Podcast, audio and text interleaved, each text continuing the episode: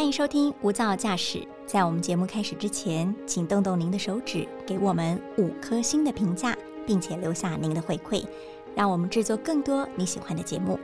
那今天的节目开始喽！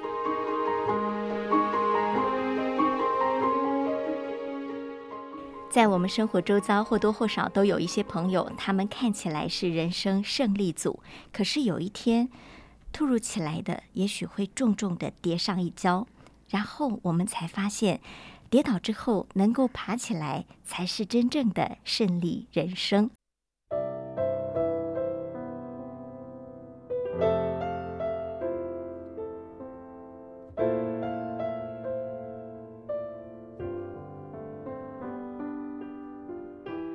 大家好，欢迎收听《无噪驾驶》，这是由大爱新闻所制播的 Podcast，在一百种生活创意单元，今天我们要邀请您一起。抛开对完美的执着，我们的来宾是一位非常非常特别的妈妈。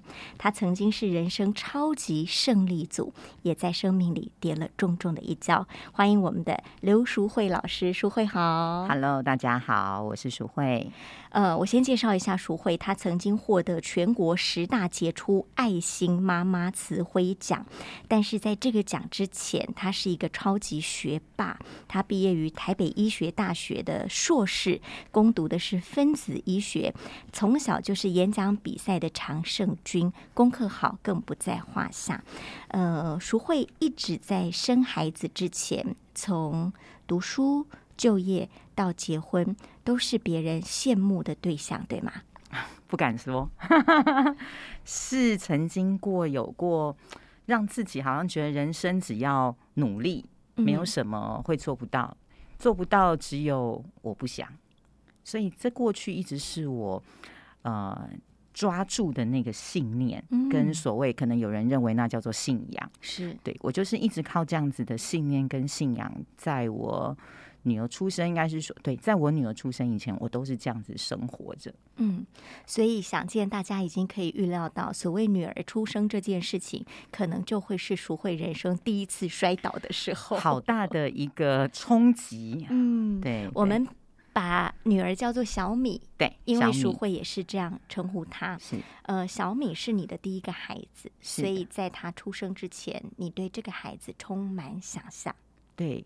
在啊，因为我跟我先生结婚之后不久，我们就怀孕，然后呃怀从怀孕开始哦，不只是想象，我们都还做好很多的预备，例如说，哎，我们会去做比较多的复杂的呃检查，其实是不需要的，但是因为在医院工作，因为我先生也是小儿科的医师，对，看过很多的一些状况，难免都会有一些担心，所以就会做比较多的检查。然后这是一个在呃怀孕的时候，那第二个部分在心理上也会去想象说。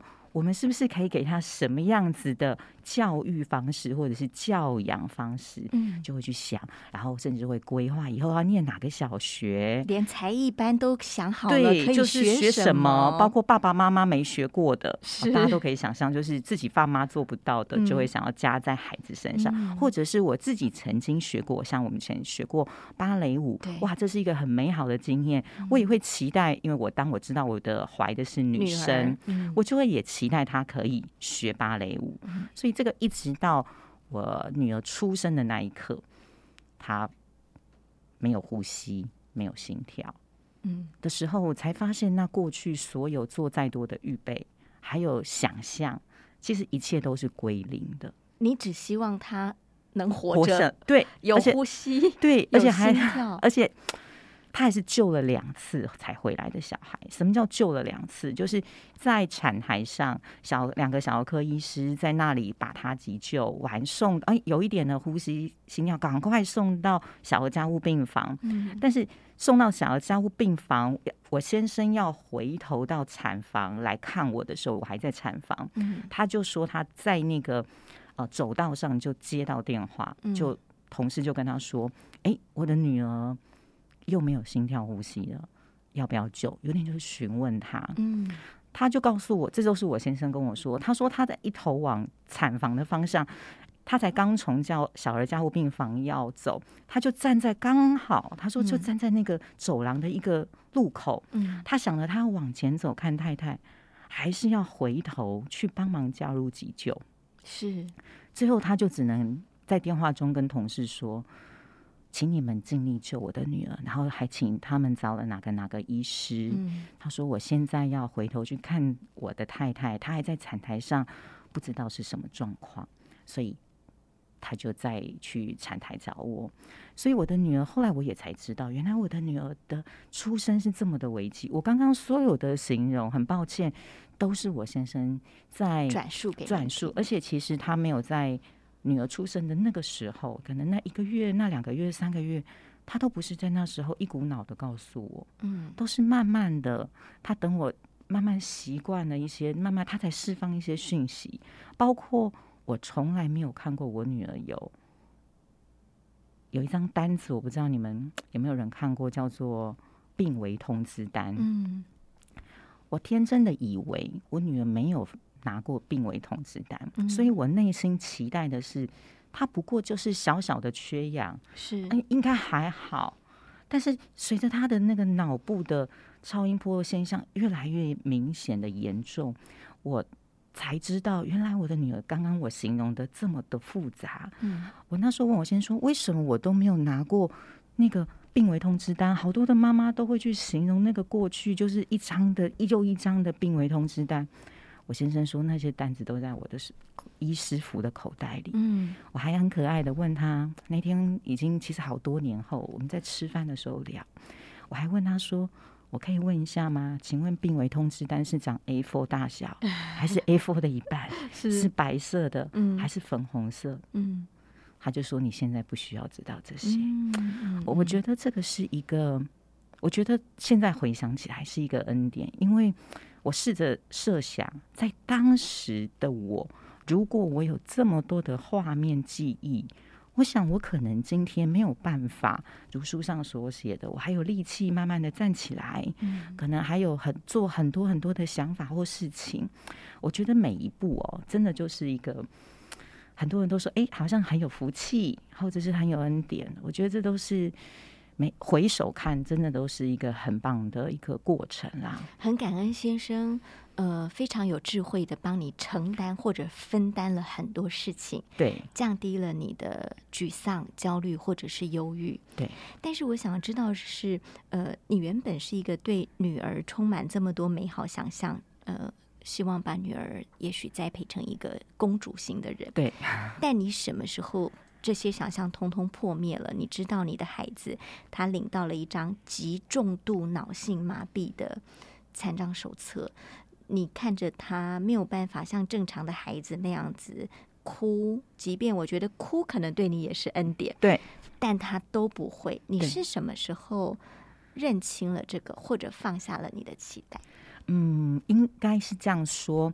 我没有在某一个绝对的时间点，我觉得是一次一次的叫我去面对事实。例如刚出生的时候啊，你刚刚说的很好，就是拿到手册的那一刻，你你就是没有没有办法不正视这件事情。再来就是回到家，出了院拿到手册，回到家就要照顾他，他不会喝奶。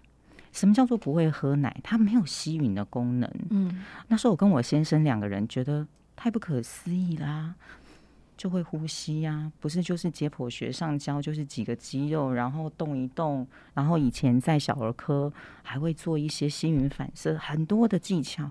怎么在我女儿身上就是没有办法？尤其你的先生是一个小儿科的医生，就会觉得。然后我们试过所有的奶嘴，现在讲下去真的就是很多的 detail。我们做过所有坊间，你就是查过的，你学术上会的坊间妈妈们的那些叫通通拿来用，他就是不会吸。嗯，最后是什么？你拿一个那个很小的汤匙。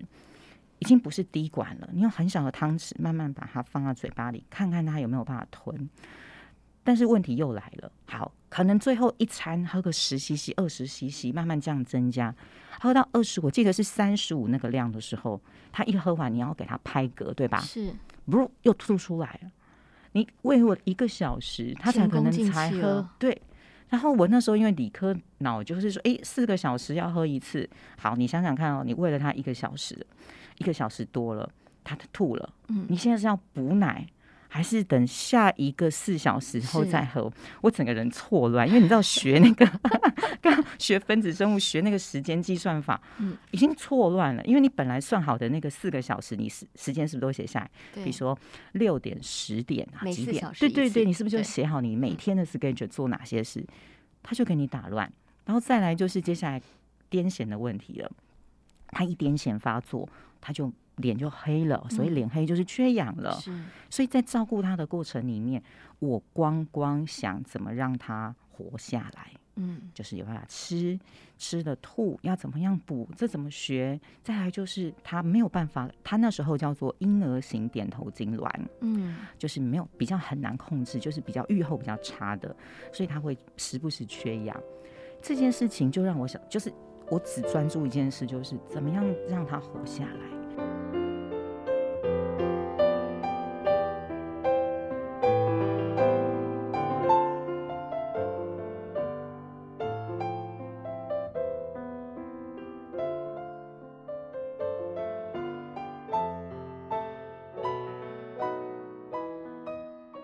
根本没有心力去想接不接受这件事，因为我光每天都在处理一关一关，好像打妖怪一样，一直打，一直打。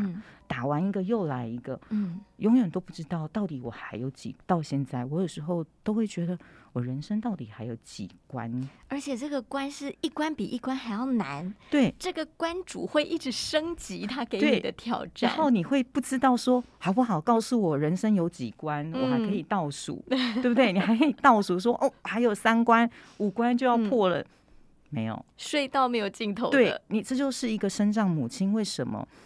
呃，为什么心里他会很沮丧的原因，不是单单只是说这个孩子没有成就感，或者是不单单这孩子长大了以后去哪？其实真的最深的那个点，就是在于你不知道你还有多少的关要看不到尽头。对你，你那是一种恐惧。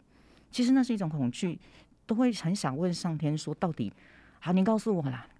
表来列一下吧，嗯，到最后还有哪些？嗯，可是就是不是这样，所以这个对我来讲，我就疲于奔命，所以我已经没有办法去想说，哦，怎么会这样呢？没有，完全我的大脑整天都在想收入群。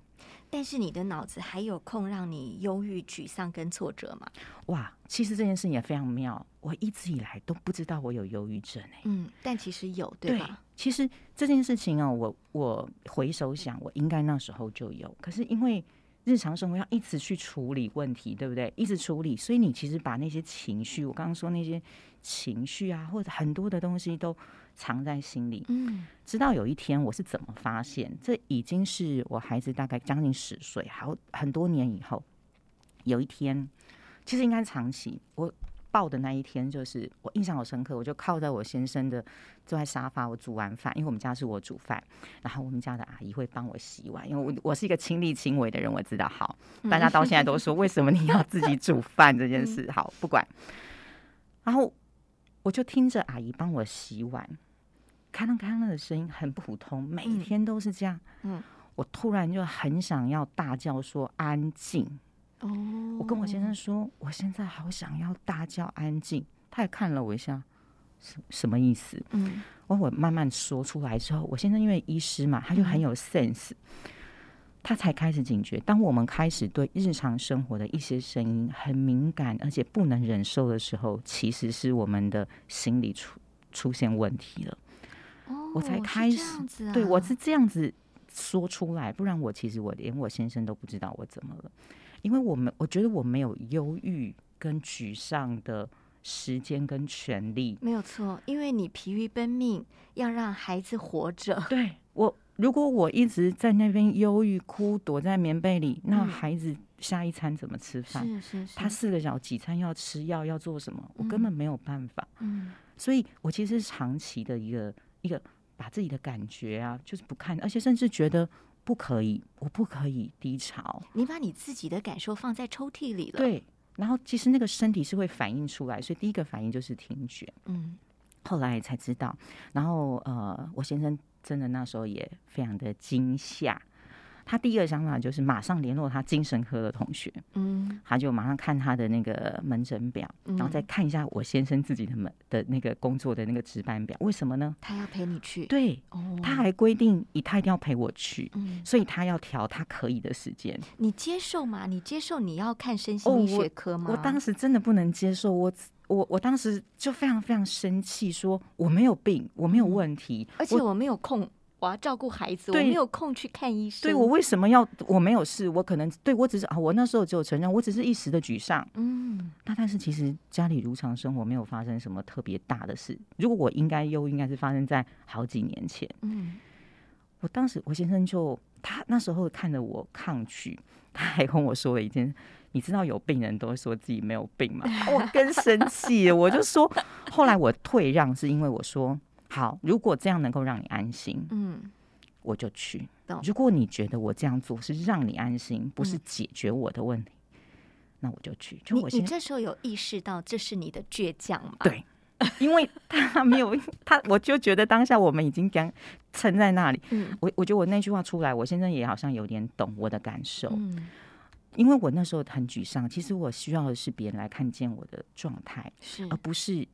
我觉得我看病这件事情，其实我我当我当下老实说，我觉得是在解决我先生的问题，不是解决我的问题。哦，怎么说？因为我我当下的感受是，因为你受不了你的太太生病了，嗯，所以你也是急着在解决你太太的问题，但你没有要解为去了解为什么太太会这样，或者是太太真的有需要吗？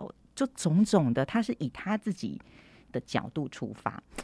所以那时候也比较敏感，然后我先生也还蛮有 sense，停下来，好，我现在不跟你说，我要先去睡，因为他刚值完大夜班，他就说我不跟你说，我们再讨论，但是你一定要看医生，因为你这样已经影响到你。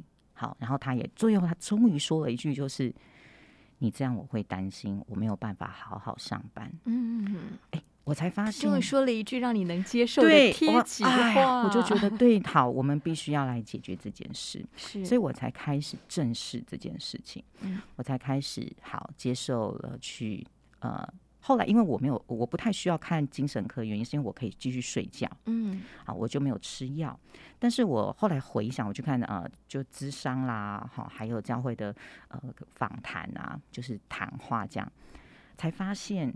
原来其实我没有，虽然我没影响到睡眠，我也好像有一个很强大的功能，就是我知道我一定要睡觉，嗯，不然我会没有体力，因为我那时候要开车带孩子上下课啊，嗯，不然我会没有体力。但是我就是所有的东西都是压压压在心里，我唯一没有。呃，如一般忧郁症的人的状态，就是睡眠不好的问题。你睡得好？呃，应该也不是说睡得好，我可以睡，但是我可能会一直做梦。嗯，对我不会就是三更半夜三点多还是四点还不睡觉，我可能不会。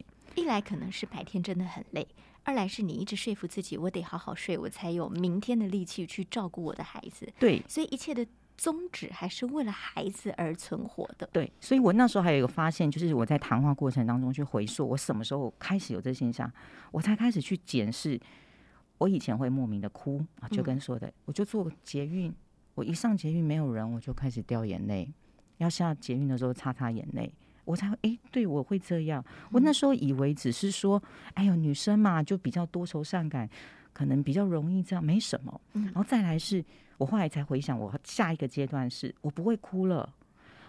我可是心里很闷，我不知道你有没有过那种，就是人莫名的低潮到很闷很烦，你好想哭一下，但是哭不出来。嗯嗯。我那时候知道说不行，我一定要稍微有点情绪，有一个出口宣泄，不然就像闷烧锅。对。可是哭不出来怎么办？我就去看剧，看 看电视剧，那种比较能够让激发你泪腺。嗯。平常那个看起来应该会哭的，现在看起来不够，再找那个更强烈的、更洒狗血一点的。哎，发现也不行。我后来其实是不会哭了，嗯，反而不会哭，最后才是我刚刚提到那个声音的部分。所以后来心里就是我们在谈话的时候才知道，说原来我早就发现，我竟然就这样子一直。允许自己，嗯，然后那但是这种事情别人不会知道，没有错，所以我后来才发现，原来我已经压抑太久太久，没有去看看自己的一个心理状态。假设你的孩子已经十岁，你才陆续出现这些症状，那么你的隐忍至少也有十年的时间了。，对，所以后来我在书里有提到，就是说骨刺这件事情，肩膀钙化，这也是很神奇。就是医生，就我有一天，应该也不是一天，就好几天，每天就是没有办法举起双手，嗯，而且会麻。嗯我我先生还那时候我们还担心是不是颈椎的问题，所以去看了医生，就一照了一做了检查，发现颈椎完全没有问题。嗯，肩膀长出了那个 X 光片，都可以看出尖尖的那个钙化，哦不对的位置怎么有白白？一看发现这就是软组织、肌肉啊、肌腱啊、软组织长期反复的发炎，嗯而导致钙的堆积。嗯它堆积在一个软组织的位置，它又会反复的去刺你的软组织，在你在嗯活动的时候，所以这个是就是一个恶性循环。对，那因为我是两边，好有很多像呃医生跟我说，很多人是工作，比如说他要切菜啊、或者是打网球，或者做一些都是单手的动作，双手呢唯一就是双手负重，嗯，因为我其实我们家其实有看护阿姨帮忙，但煮饭、陪女儿洗澡、吹头发哦，书里有写吹头发、穿衣服都是我，开车也是我，嗯。那只是阿姨多了一个帮我。嗯，陪分女儿上担一些对，陪对女儿上课。当我可以去办一点事的时候，有一个人陪她。所以那时候，当发现双肩这样，医生就说这个不是一两天的，这个长期，甚至你肌肉软组织在发炎的时候，你都不会有，你都没有感觉吗？嗯嗯我就说人不是都会有时候会难免酸痛吗？妈妈都这样。他就跟我说：“你这长期了，嗯，两个方法。第一个开刀啊，早期都是用骨刺嘛，就是把那个拿掉病，灶拿掉。对，他觉得这也不行，因为你这个持续嘛，哈，你工作环就叫工作环境没有办法改变，而且这动刀也是另外一个风险。后来就是自费打体外震波，嗯也打了很多年，那真的就不能打麻醉，非常的痛，就像你你去打肾脏的那个结结石，不是也很痛吗？嗯很多人都说很痛，就比那个痛，嗯你就打，然后让它慢慢小了，就是那个比较大的那个钙化嗯震碎了以后，再透过体内的吸吸收，然后把它排掉，这样嗯类似像这样，我弄了好多年，也是因为那一次之后，强迫自己放下煮饭。放下陪女儿洗澡，放下帮女儿绑头发嗯，啊，就是那个急性期完全停，双手都不可以，任何的负重不行。我觉得从肩膀上的不舒服到呃人生的放下哈，这中间是很大的哲学，因为每一个妈妈都想要抓住很多东西，尤其对于孩子的成长过程。嗯，但是你可能发现了他没有办法讲话，对一直到应该是十岁吧，都还没有办法讲话。到现在其实都不算能讲话，只能现在单几岁音。他现在十六岁，十六岁了，他没有办法好好的自己走路。完全不行，连坐都不行。但是在这样的情况之下，你们全家带着一个重度障碍的孩子，还有一个健康的儿子，后来你又生了一个儿子，全家出国旅行对，多少次？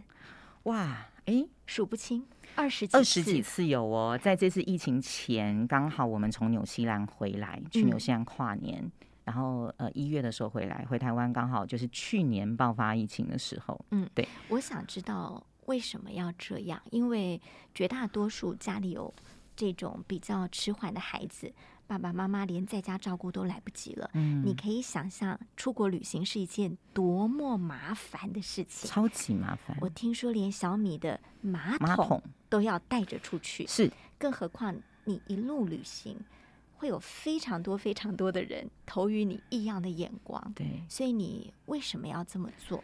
一开始单纯的就是很很很简单的单的的原因，就是爸爸妈妈很喜欢去旅行，嗯然后那去旅行的时候就是要带着小孩，嗯。就这样，真的就很单纯，就是要带着孩子去。可是你没有预想那些点点点的困难吗？，对，呃，我后来去想啊，孩子小的时候，所以我第一次哦，你知道，就是理工科的人就是很爱预备，就是很有筹谋这样策略。第一次你刚刚有提到，我也担心别人看我，嗯，就哎干嘛这样？因为其实孩子抱起来就不一样嘛。对，而且他得坐在轮椅对，上，就是他就长得比较不一样啊，虽然小，但人家就会知道，嗯，你就怕嘛，你还是怕异样眼光，再怎么是都是怕。后来我就做第一开始，所以成第一次成功经验很重要，我就约了八对家庭。八对，好，这是哦，大家知道吗？组团要基本要八个团体房才能够组一个团，好，我就找了八个这样的家庭，都是家里有迟缓，全部对，就是全部都是严重的，还没有不严重，就是都是有，就是要坐轮椅，就是都不会走路的，就算会走，大概就站着而已，就是都不会走，很严重的，一起去，你就就想，我就想啊，要看我们就一起看吧。就是要承担大家一起 担，然后吃饭慢，大家一起吃饭慢吧。你很有智慧，所以我第一次成功经验之后，发现哎，好像也出国也没那么困难哈。你知道，就是傻傻的。我觉得这是第一次成功经验带给我很大方，所以我很谢谢当时大家，他们全部都第一次去，大家都是因为大家也很害怕。你知道，一讲大家就说对，我们要一起，大家也有一点想做这件事，就是因为。你也不知道会不会有明年，你也不知道会不会有下一次。孩子的身体状况，还有父母的健康、父母的工作、父母的经济，等等等的东西，你没有办法预估嘛？包括你看现在疫情，对你没有办法。我们明年、下次没有这种事。我我要分享，就是第一次好重要。对我们派了八个家庭，有的家庭因为这样之后，那经济状况也很好的家庭，有一次这样的经验，他们隔年才敢自己再去。嗯，大家台之后，所以第一次成功经验很重要，你要有好的。一个一个伙伴，所以后来有这样慢慢一次一次。那刚刚讲到马桶，是因为呃，我想要给我女儿活得像一个人。呃，因为一个重度的呃受伤的人哦，他如果要大便，他可能大部分都是搭在尿布上。是你说小 baby 的时候清理啊什么的都还算好处理，但是我那时候就想，如果我女儿大一点，这么大一只，嗯，一百二、一百三、一百四。去哪里找一个地方？他如果要大便的时候，你去哪里换？嗯，所以我就在想，如果他可以训练他一个固定的时间，都先上一点大号，嗯，他这样子整天出门，是不是就比较不容易，比较不容易发生这件事？我们在带他出门的照顾品质上，是不是也比较方便？是我单纯的就这样想，所以在他很小的时候，我花了每天都花一个小时，就抓着他在那个，就是因为他会跌倒嘛，嗯，陪着他坐在一个小马桶上，嗯。那那时候训练到一一次训练都是以年为单位，才训练到不到一年要出国了。那马桶要不要带？要带，因为他好不容易训练起来，你出国了五天，他回来就会忘记。你是不是对，所以就这样带着，嗯，就这样一带，每次这样二十几次出国，包括台湾去到哪，只要过夜，嗯，马桶一定带，没有不带的。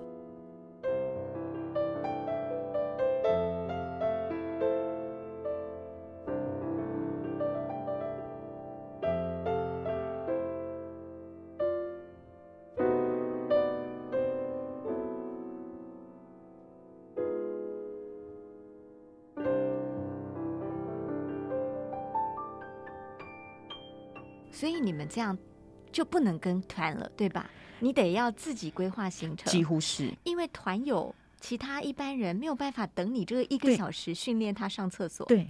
所以，就算妈妈再早起床，所以我们刚开始说我们八个人组一团，很多人一般团体是不是就八点就游览车就叭叭就出门了，开始走？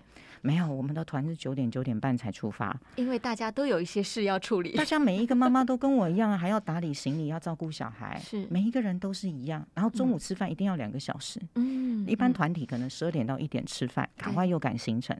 哦没有，我们两个小时，嗯，因为你喂小孩吃饭，妈妈就没有时间吃饭，然后。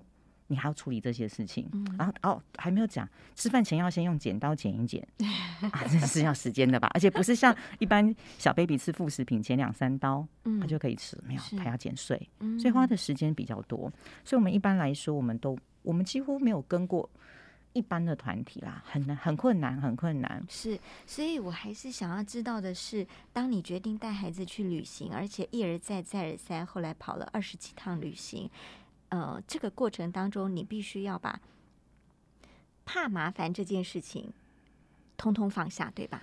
对，因为怕麻烦，你就做不到了。对，所以，嗯，你讲的好对哦。其实旅行哦，麻烦，生活也麻烦，嗯哼，对不对？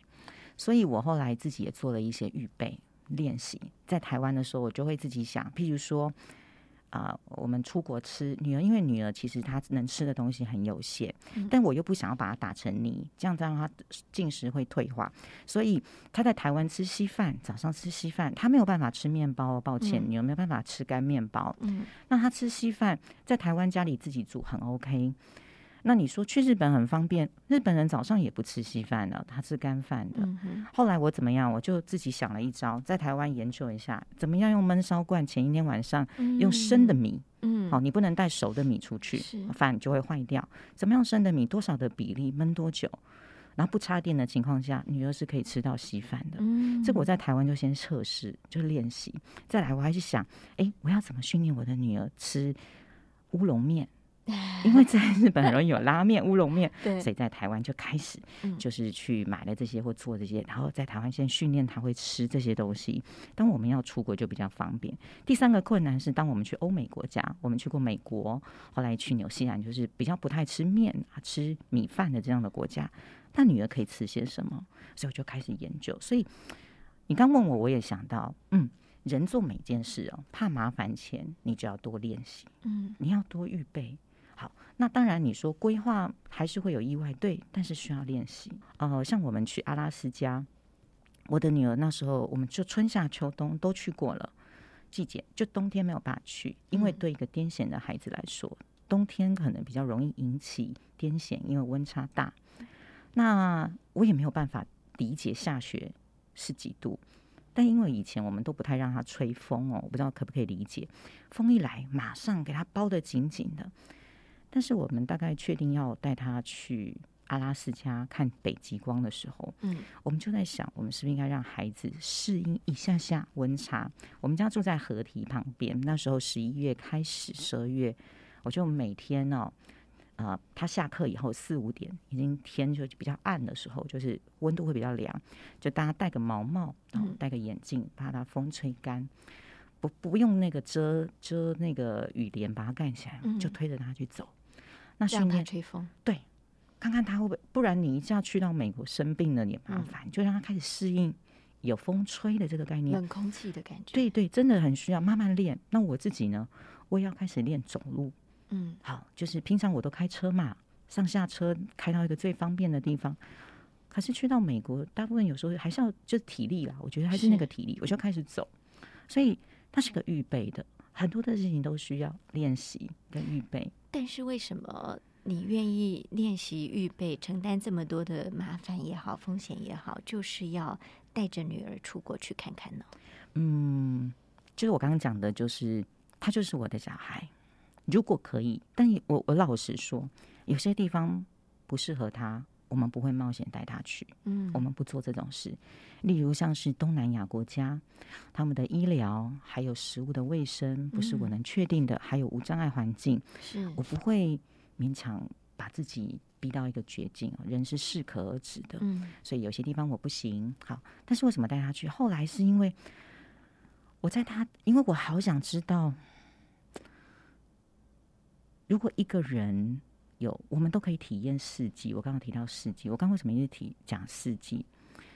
因为他眼睛看不太到，那他只能用耳朵听，还有皮肤感觉这世界的美好。嗯，那我刚刚有提到，他就是一个人，所以后来我们在照顾他的所有教育、教育的方式，还有找的所有的一切，只有一个概念，就是让他活得像一个人。嗯，如果四季是上帝给我们的美好。那生而为人，是不是也有权利跟也有机会去做这件事？当然，这前提是在于父母有没有这个资源。我觉得很感谢我们，我们自己是有这样资源。可是回过头来，也有人曾经问过我：“你有这样的资源，那你为什么愿意花在女儿身上？”很多人有资源，他不见得就像你刚前面分享，为什么要花在女儿身上做脸、剪头发？嗯，为什么？因为生而为人。但我们做得到。我刚还是有讲哦，不委屈的情况之下，我们妈妈还是不用在一个委屈把自己掏空。嗯，是在一个能力范围之内，我们做到生而为人的照顾。好，生而为人的照顾，而且把她当成一个女孩，女孩会长大，女孩会爱漂亮。你一直帮她留着长头发，一来是她的长头发看起来非常的美，让人觉得这个孩子虽然重度障碍了，但他非常的可爱。二来是你带他去做脸，对，带他去呃呃护发。对，然后做指甲，做指甲，呃，这些可能是一般的呃障碍家庭的孩子很难享受到的。嗯，可是回归到最核心的价值，就是他身为一个人，是他身为一个女孩，妈妈喜欢的，她也应该喜欢。是，对我，我想特别聊聊她的长发，因为我在书里看到很感动，是当她可以捐出她头发的时候，你觉得她终于跟这个世界有连结了。对，因为。在认知上面，大家都会知道说，再怎么样的一个人，他对这社会都是有存在价值的。嗯，那我也一直在思考，对呀，那他存在的价值是什么？不应该只有成为别人的什么励志励志对象，好像总是有人觉得像他这么辛苦，那我们也应该更努力。其实不是这样比较来的，我还在想，一定有更重要的价值。嗯，后来当我知道说，哎，捐长发，而且有个条件，就是不能烫，不能染，那不就刚好是我女儿，因为她不。他没有办法乖乖坐在美发院烫头发、染头发，对吧？嗯，那我就只要把他的头发留长，照顾的健健康康的。对我真的比较辛苦，就是长发比较难吹干，都是你帮他洗头，对，帮他洗润丝，对，护护发，对，就是你还要去找很香的那个头发，就是很喜欢这样嘛。女生你会用的，吹干真的很花时间。所以有一次我去美国的时候住朋友家。他看着我这样照顾他，因为我们出国都我们我们家四个人去而已，就我跟我先生加两个小孩，他就看着我这样忙东忙西，我还吹女儿那个长头发这么长，他才说，所以我在网络上看到的，真的都是你自己做的。嗯，我说对啊，他说你不会觉得吹好久，因为他们家两个女儿头发好长哦，在美国，他们都自己吹，他都不想吹。他说你不会觉得很花时间吗？我说第一，我女儿不用写功课。不用上安亲班，也不用拉琴，他人生下课没有事做，嗯，那我唯一可以陪他做，就坐在这里，可能吹三十几分钟的头发，嗯，我还可以跟他说话。你跟你另外一个孩子不也要有一个这样亲子时间吗？嗯，我只是刚好借着吹头发，所以我不觉得这叫额外的时间。所以后来他这个长发就能够持续的，我所以我就要回推说，做一件事情你要找到它，你想享受在当下。我不是为了捐发而很辛苦，这样整天量说还有很多人说整天量着还有多久，赶快去，好辛苦，撑很久。是是，他本来就留长发，嗯，是后来我才想到，那如果再长一点点。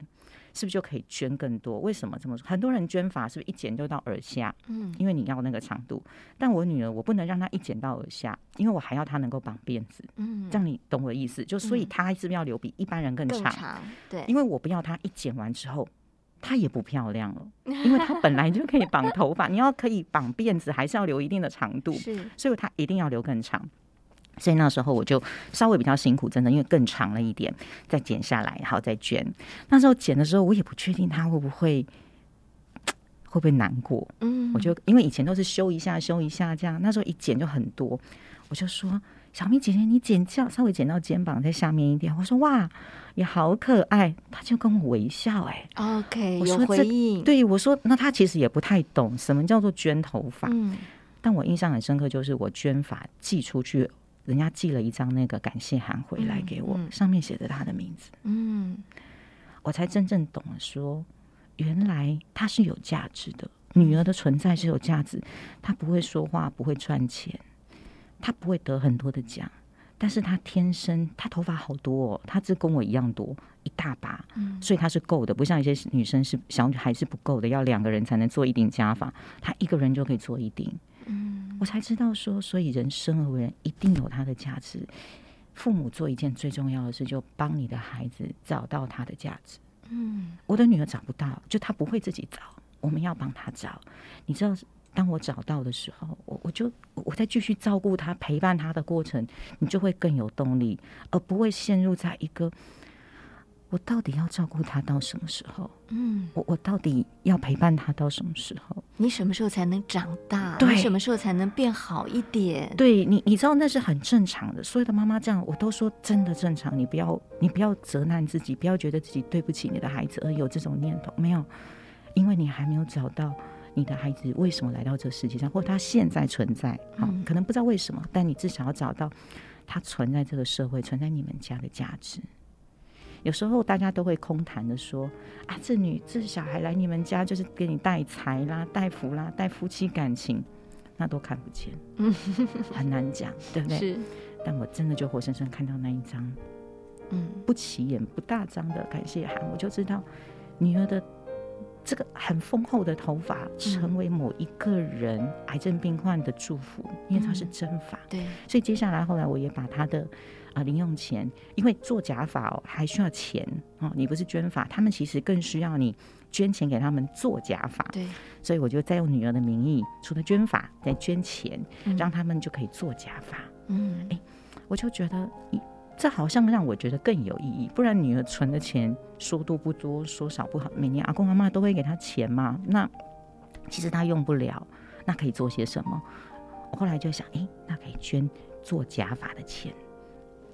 我们听到一个妈妈在呃本来的胜利人生当中遇到了很大的一个坎儿，然后就摔了一跤，是用扑街的姿势，呃，整个脸趴到地上了，这么样的失败，因为她的孩子完全不如预期，甚至连能不能活下去都有一种命在旦夕的感觉。但是我们听到淑慧一路走来是不断的学习转念，把你以为很劳苦的事情。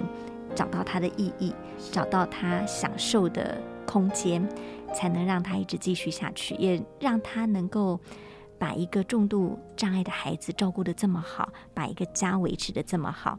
也许我们的听众也有很多是呃妈妈，是他会在照顾家庭的过程当中多多少少要牺牲了自己。那淑慧的故事让我们找到了转念的力量。也找到了说，万一你真的在哪里跌了一跤，学会自己站起来，那才是你人生的小胜利跟小确幸。